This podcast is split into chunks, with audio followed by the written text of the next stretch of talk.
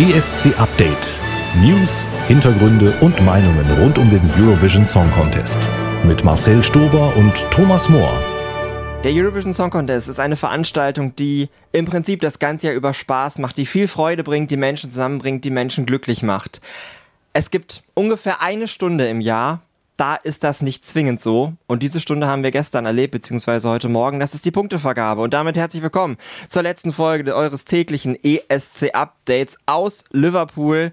Schweden hat gewonnen, Deutschland ist letzter. Reden wir drüber mit mir und mit Thomas Mohr. Hallo. Hallo, liebe ESC-Freunde. Ja, mit gemischten Gefühlen in diesen Sonntag mit gemischten Gefühlen, aber ehrlicherweise auch mit ein bisschen ähnlichen Gefühlen wie letztes Jahr. Es gibt einen Sieger, mit dem man rechnen konnte. Deutschland ist mal wieder letzter geworden alles wie immer? Ehrlich gesagt war das meine Reaktion. Ein bisschen langweilig. Ne? Wir haben gesagt, dass Schweden gewinnt. Mir war das, uns allen war das ja eigentlich total klar. Mir war ziemlich klar, dass Finnland das Televoting gewinnt. Und mir war hier nach dieser Woche auch schon ziemlich deutlich klar, dass Deutschland viel schlechter absteigen wird, als alle glauben und gehofft haben. Die Delegation war ja vergleichsweise optimistisch. Aber letzter Platz nun ja, das ist wirklich ein bisschen Schlag ins Gesicht.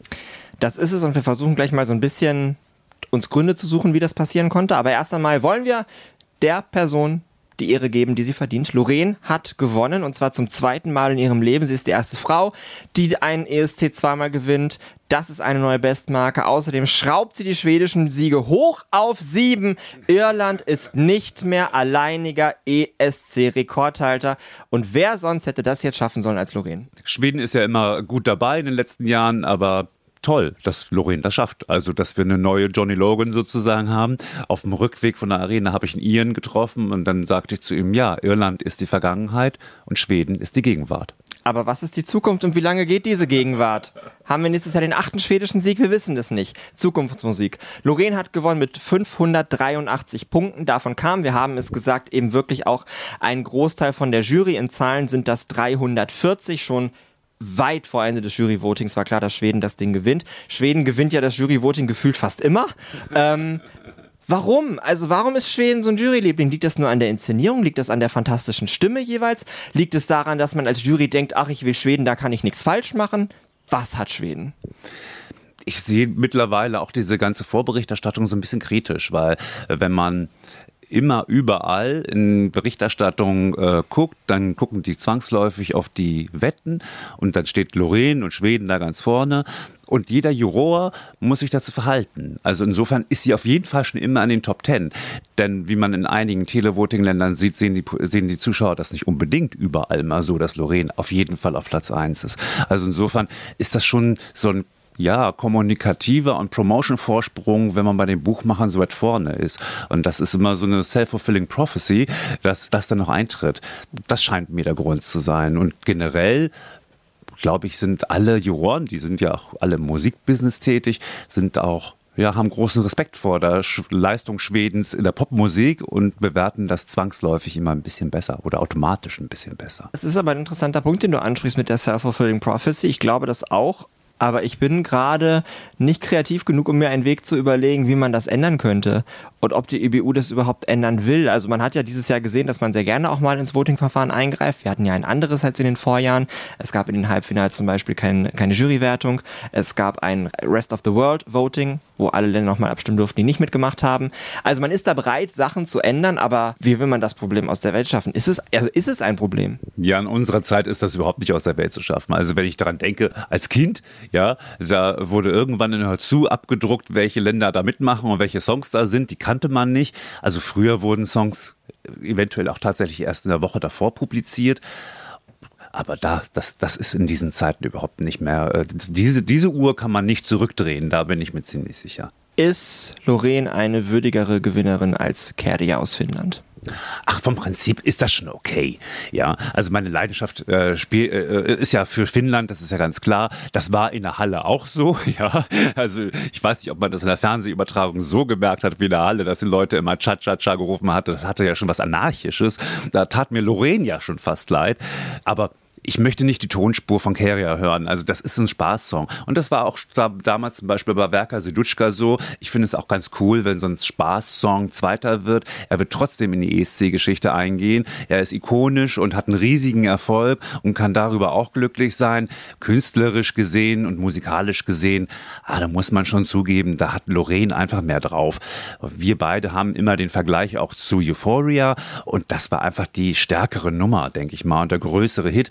Aber der ist schon verdient. Der ist wirklich ein verdienter Sieg. Du hast es angesprochen, wir haben den ESC gar nicht zusammen geguckt. Du warst tatsächlich in der Halle, hast es alles hautnah erlebt. Ich habe es am Fernsehschirm gesehen mit Peter Urban, der mir noch ein letztes Mal die ESC-Welt erklärt hat. Auf Platz 2 ist Finnland und damit brechen wir eine Tradition, die wir ein bisschen lieb gewonnen haben, denn in den letzten Jahren hat tatsächlich immer die, der Viertplatzierte der Jury am Ende den ESC gewonnen. Das ist ein schöner Zufall äh, und dieses Jahr war Finnland der Viertplatzierte der Jury, aber es ist vorbei, diese Serie. Finnland hat insgesamt 526 Punkte bekommen, davon sind aber alleine aus dem Televoting 376. Finnland hat also das Televoting sehr, sehr hoch gewonnen.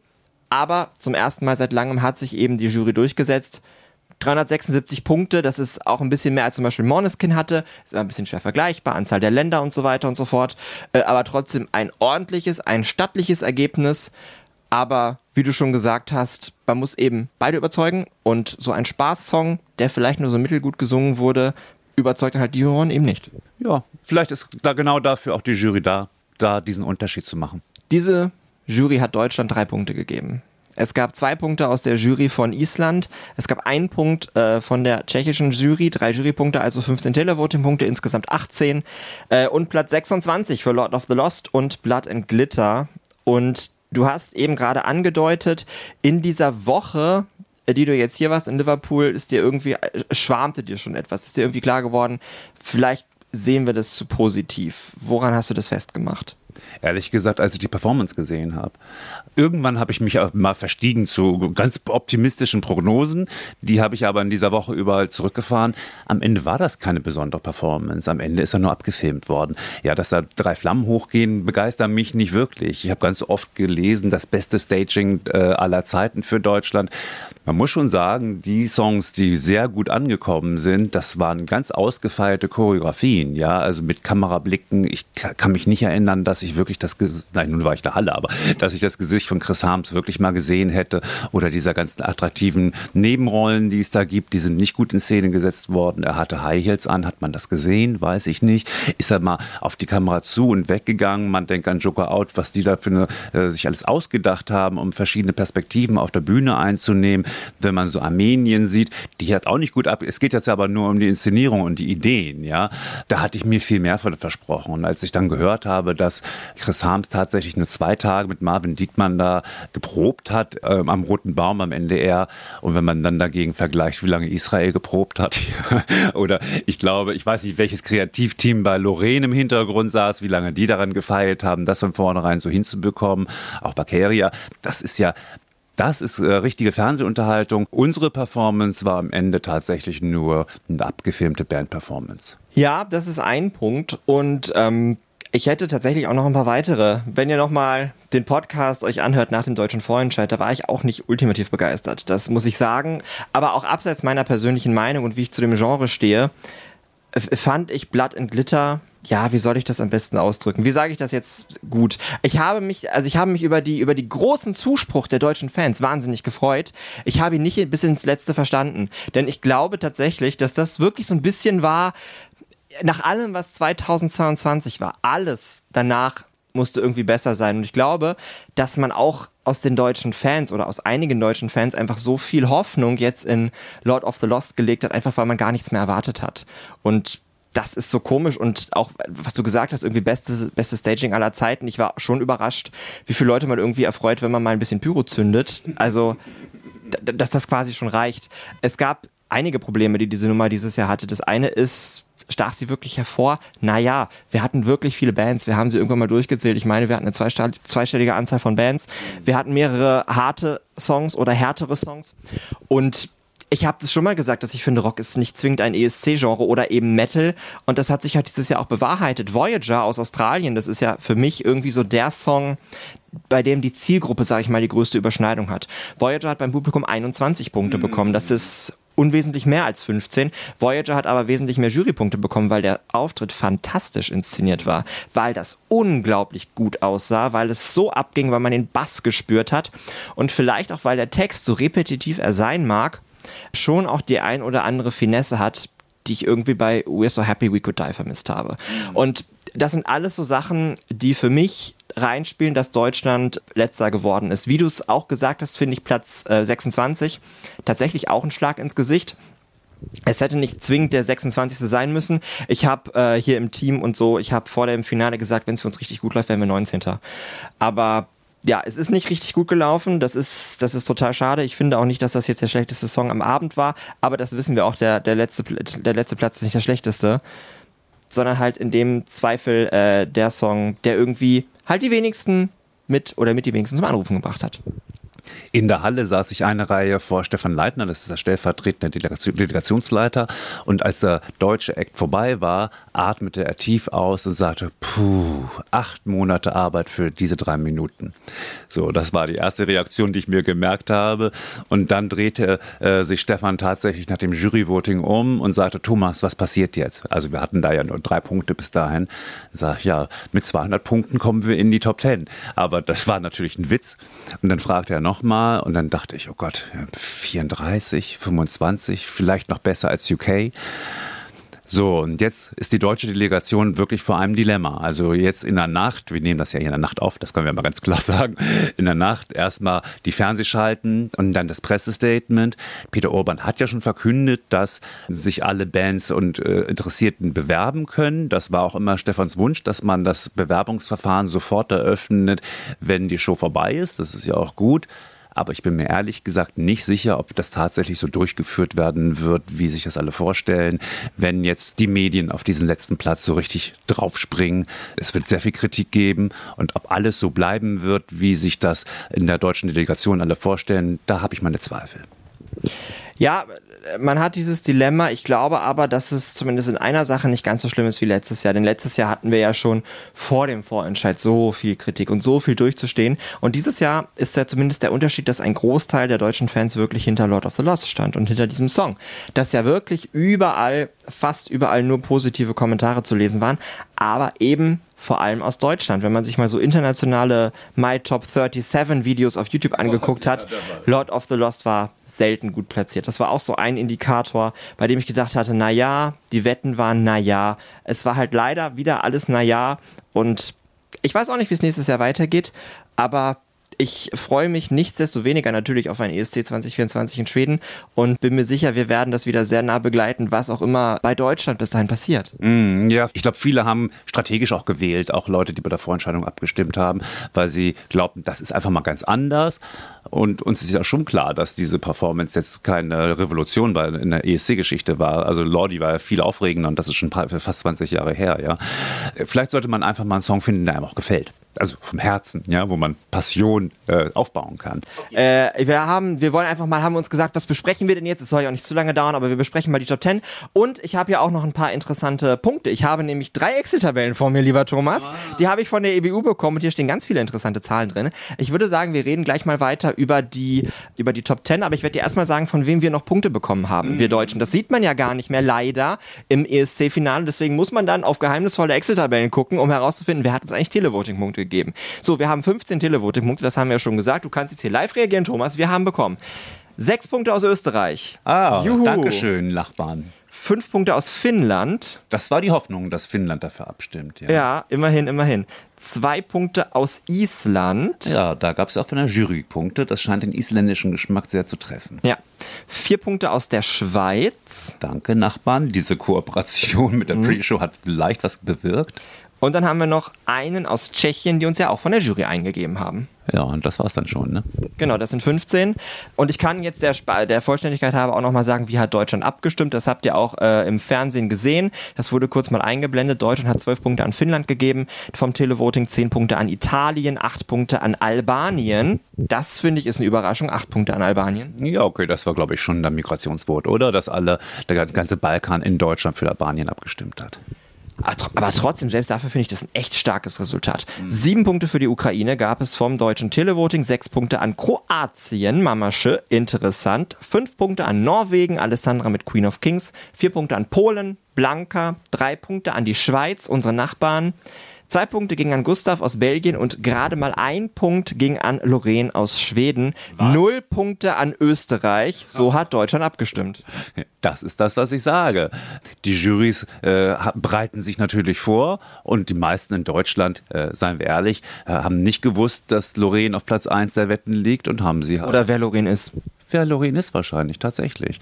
Und haben sie auf Platz 10 gewählt. Auf Platz 3 hat äh, Jury und Televoting im ESC wen gewählt? Israel meine ich, oder? Israel wurde Dritter. Ja, genau. Mich überrascht das sehr. Das sah alles wunderschön aus, aber die hat ja wahnsinnig viele Jurypunkte bekommen und auch viele Televoting-Punkte.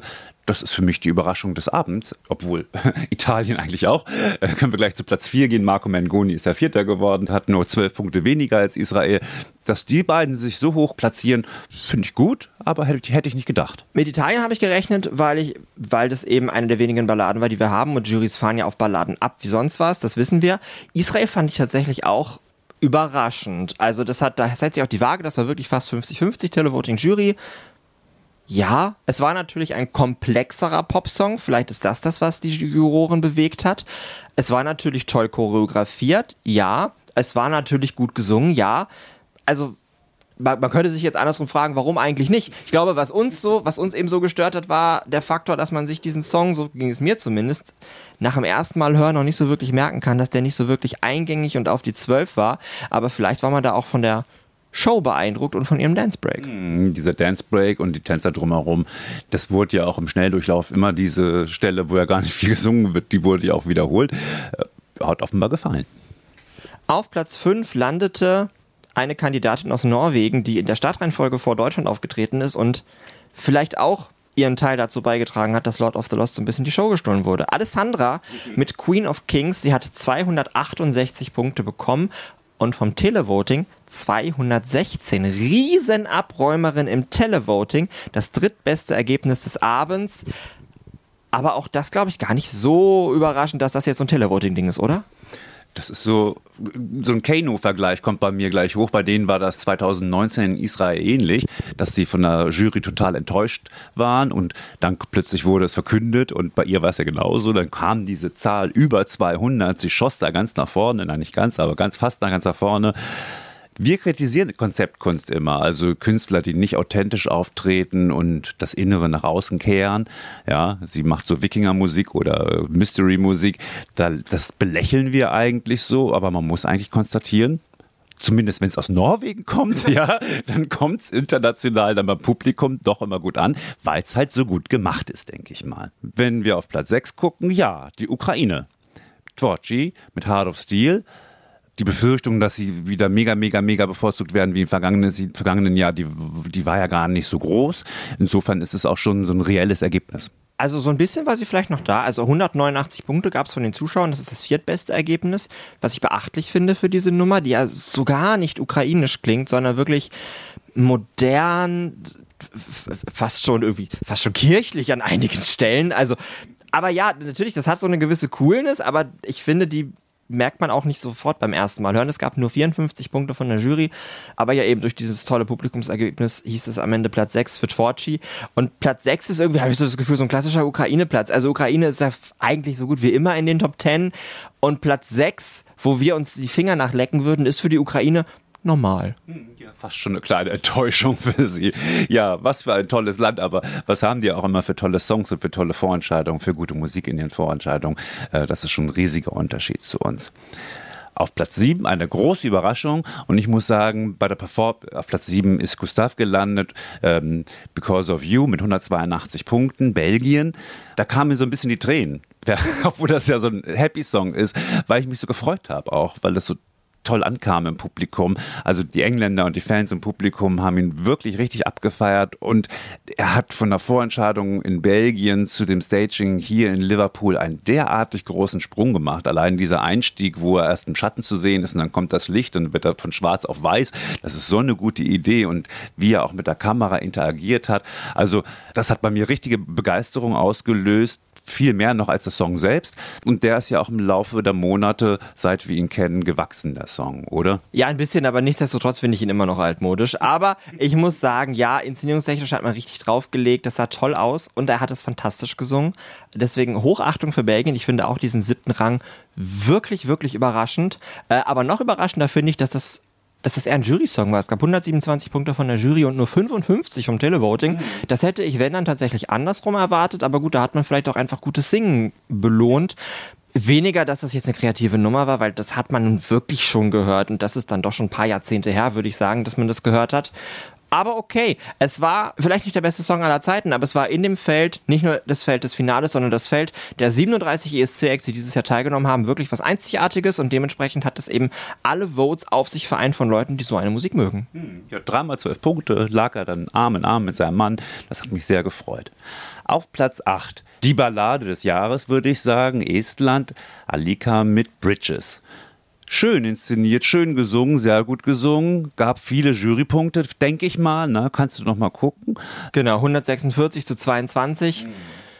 Und ja, also Estland war mir auch ein bisschen egal, muss ich sagen. Ich, ich würde bei, also bei Ballade des Jahres würde ich nicht mitgehen, das ist für mich ja immer noch Zypern, aber egal. Äh, ja, Bridges ist das selbstspielende Klavier da kann man auch irgendwann nicht mehr viel mehr sagen, weil es passiert ja eigentlich nichts. Das Klavier spielt halt und sie singt halt. Aber ja, so kann es dann halt auch mal reichen für eine Ballade und für eine Jury reicht das. Das ist dann halt wirklich, wirklich Juryfutter. Es gab 22 Punkte nur vom Televote, aber das reicht dann für ein Top-10-Ergebnis. Also herzlichen Glückwunsch nach Estland. Ich freue mich ja immer für Estland, aber ich hätte mir da auch ein bisschen was Mutigeres gewünscht, denn das war natürlich eine ultra klassische ESC-Nummer, oder? Also kreativ war daran eigentlich nichts. Nee. Nee, ich habe mich so ein bisschen in die Nummer verliebt, weil Albrecht Schrader das bei uns bei Alles Eurovision so schön analysiert hat und seitdem ist es bei mir ein Ohrwurm geworden, aber das geht den anderen Leuten ja nicht so, die haben das ja nicht alle gesehen. Ich kann dazu noch, äh, wir reden ja nachher noch ganz, ganz kurz über das Halbfinale, aber da habe ich ja auch schlaue Tabellen vor mir. Und da gab es ja nur Televoting und Estland ist tatsächlich ganz knapp nur ins Finale gekommen. Estland wurde Zehnte im zweiten Halbfinale, also gerade noch so reingerutscht. Zehnte im Halbfinale und Achte im Finale. Neunte im Finale wurde Australien, Voyager mit dem Song Promise. So, Marcel, freu dich mal. Ja, der die eben angesprochenen Australier haben das gleiche Halbfinale, in dem auch Estland drin war, gewonnen. Also so kann sich alles umdrehen, wenn dann plötzlich eine Jury mitvotet. Ähm, wobei, ich muss dazu gleich, ich, ich muss gleich alles revidieren, was ich gesagt habe, weil das verstehe ich tatsächlich nicht. Australien war ein Juryliebling. Australien hat 130 Jurypunkte gekriegt und nur 21 vom Televoting, gewinnt aber gleichzeitig ein Halbfinale, in dem es nur Televoting gibt. Das kann ich mir tatsächlich gerade gar nicht so wirklich erklären. Außer auch als ich das vorhin am Fernsehschirm gesehen habe, dachte ich, ja, bei der Halbfinal-Performance, irgendwie war da noch mehr Drive drin. Irgendwie war das alles noch so, noch nie gesehen. Jetzt wusste ich ja, was passiert. Aber so einen großen Abstand, das ist mir tatsächlich unerklärlich. Muss ich tatsächlich leider sagen. Australien hat das Halbfinale gewonnen mit 149 Punkten. Davon waren alle aus dem Televoting. Und jetzt gibt es halt nur um die 20. Wenn ich auf die Tabelle gucke, wobei ja gar kein anderes Land aus dem zweiten Semifinale außer Australien und Estland sich überhaupt in die Top 10 platziert haben, oder? Äh, Belgien noch, aber das war es dann auch. Ja, Belgien noch merkt man, das war eindeutig das schwächere Semifinale. Jetzt sind wir am Ende unserer Top 10, die wir heute besprechen wollen. Zehnter geworden ist Tschechien. Meister ist das Ground mit 129 Punkten. Früher brauchte man auch mal mehr Punkte, um Zehnter zu werden, aber diesmal reichten eben insgesamt 129 Punkte. Ja, es war aber auch knapp. Es sind nur zwei mehr als Litauen, die Elfte wurden. Aber ja, ich freue mich sehr für Tschechien, weil das ist auch ein Song, der mir mehr bedeutet als Litauen, muss ich schon sagen. Da steckt ja so viel mehr Geschichte hinter und das hat man auch toll inszeniert. Das hat man wirklich, wirklich, also das ist für mich, glaube ich, der Song, der vom Vorentscheid bis hin zur ESC-Bühne am meisten gewachsen ist inszenatorisch, weil beim vorhin sah das ja echt aus wie nichts. Und hier, man hat sich Gedanken gemacht, die Outfits, die Frisuren, die Choreo, die Tanzschritte, die Gesichtsausdrücke, der Backdrop, also das, was man im Hintergrund sah auf der LED-Fläche, alles war super aufeinander abgestimmt. Ganz, ganz toll. Das hätte für mich gerne auch noch höher gehen können als auf Platz 10. Ja, noch kurz ein paar Worte zu äh, unseren Dachländern, also Deutschland, Österreich und Schweiz. Österreich Platz 15, Schweiz Platz 20. Alles nicht so doll, ja? aber wer soll das sagen? Deutschland halt Platz 26. Ja, ich habe ja im Finale für acht Länder insgesamt abgestimmt, Österreich auch. Ich habe auch einen Vote für Österreich gegeben, aber es hat leider trotzdem nicht für einen Punkt aus Deutschland gereicht. Es tut mir auch persönlich leid, weil Who the Hell is Edgar ist halt wirklich so eine ultra kreative Nummer und ich habe mich mega gefreut, als sie einmal zwölf Jurypunkte bekommen haben, insgesamt ja 120, hatten mit Start Nummer 1 halt auch echt eine schlechte Ausgangslage. Caesar Sampson hat, hat er gesagt, hat er in der, der Pre-Show oder Aftershow erzählt, als sie Startplatz 1 gekriegt haben, war das für Caesar Sampson klar, okay, das bedeutet fünf Plätze schlechter, als sie eigentlich verdient hätten. Und ja, fünf Plätze besser wäre Platz 10 geworden. Das hätte ich Österreich schon wirklich auch gegönnt. Das waren unsere Top 10, die anderen 15 Länder. Deutschland haben wir ja schon, die anderen 15 Länder analysieren wir dann in der nächsten Ausgabe. Aber wir wollen euch noch ein paar Informationen über die Semifinals geben, damit ihr nicht auch in die Tiefen der EBU-Tabellen einsteigen müsst. Dafür haben wir doch Marcel.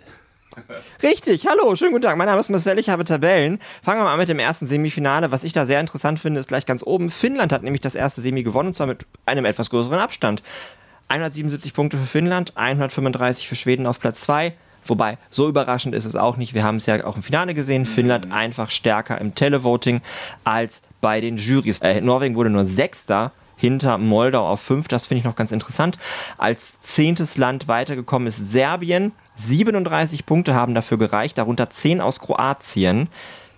Lettland hatte das Nachsehen, hatte 34 Punkte. Also es hat, hat sich tatsächlich um drei Punkte gehandelt, dass Lettland nicht ins Finale gekommen ist. Schade, das war doch mein Lieblingssong. Ja, und ich habe ja mein, mein Herz ein bisschen an den Song aus Malta verloren in diesem, äh, in diesem Semifinale. Und apropos drei Punkte, drei Punkte hat auch Malta insgesamt gekriegt und wurde damit tatsächlich letzter mhm. in diesem Semifinale, in dem ja auch Deutschland voten durfte. Deutschland hat seine zwölf Punkte an Finnland gegeben, die zehn an Kroatien. Und ich glaube, es ist schneller zu sagen, für wen haben wir nicht gewotet? Für Serbien, Irland, Niederlande, Aserbaidschan und Malta. Also fast genau für die, die rausgeflogen sind. Fast. Mhm. Und wie sah es beim zweiten Semifinale aus? Im zweiten Semifinale habe ich ja gerade schon gesagt, das hat Australien gewonnen. Da ist als Platz 10 eben Estland weitergekommen, gerade noch so, wobei da war der Abstand schon sehr viel größer auf Platz 11. Das war Island, die hatten 44, also eine Differenz von, äh, von 30 Punkten. Interessant ist vielleicht noch, wenn man auf Griechenland schaut, die haben 14 Punkte bekommen, sind damit 13. geworden und von diesen 14 griechischen Punkten kamen tatsächlich 12 aus Zypern. oh und zwei aus Armenien. Also ja, das ist der arme Viktor Wernikus, der tut mir tatsächlich auch ein bisschen leid. Aber Riley tut mir noch viel mehr leid, der noch hinter Griechenland gelandet ist auf Platz 14 mit sechs Punkten und alle sechs kamen aus Island. Boah, das ist echt schlimm. Oh Gott, armer Riley hat aus ganz Europa bis auf Island gar keine Punkte bekommen. Ja, aber das bis auf Island können wir für zwei tatsächlich noch streichen. Im zweiten Semi gab es gleich zwei Länder, die mit null Punkten nach Hause gefahren sind. Und viele ESC-Fans fragten sich, ja, wer wird denn jetzt letzter? Wird es Rumänien oder wird es San Marino? Und es sind beide. Beide müssen mit der Null nach Hause. Das waren jetzt echt viele Zahlen, aber wir sind ja so verrückte ESC-Fans und lieben Tabellen und lieben Zahlen. Und Marcel und ich führen das alles nochmal weiter. Aber das soll es jetzt hier tatsächlich, ich habe ja immer gesagt, vorletzter, vorvorletzter Podcast, das sind jetzt tatsächlich hier aus Liverpool unsere letzten Worte. Nächsten Samstag hören wir uns schon wieder, dann aus Hamburg und wir haben dann noch einen Gast dabei, das ist Daniel Kehler und dann quatschen wir über den Rest, den wir jetzt hier nicht reinbekommen haben, unseren letzten Podcast aus Liverpool. So ist es. Äh, wir verabschieden uns an dieser Stelle und wir möchten euch sagen, wenn ihr den ESC gerne mögt, dann mögt ihn bitte auch weiter, auch wenn dieses Ergebnis für ganz, ganz viele deutsche Fans sehr niederschmetternd ist und auch für uns und auch fürs Team. Das ist kein schöner Abend gewesen. Aber der ESC ist trotzdem die großartigste Veranstaltung, die es auf der Welt gibt. Falls ihr neu dazugekommen seid, weil ihr Lord of the Lost so toll fandet und euch jetzt denkt, was soll der ganze Quatsch, Deutscher wird eh immer letzter. Ich weiß, es sieht so aus, aber es ist nicht so. Und 2024 wird ein neues, tolles Jahr. Vielen Dank, dass ihr dabei wart. Wir hören uns nächste Woche Samstag wieder, ab 19.05 Uhr dann wieder bei NDR Blue und in der Audiothek. Und ja, happy nach ESC-Saison. Macht's gut. Tschüss.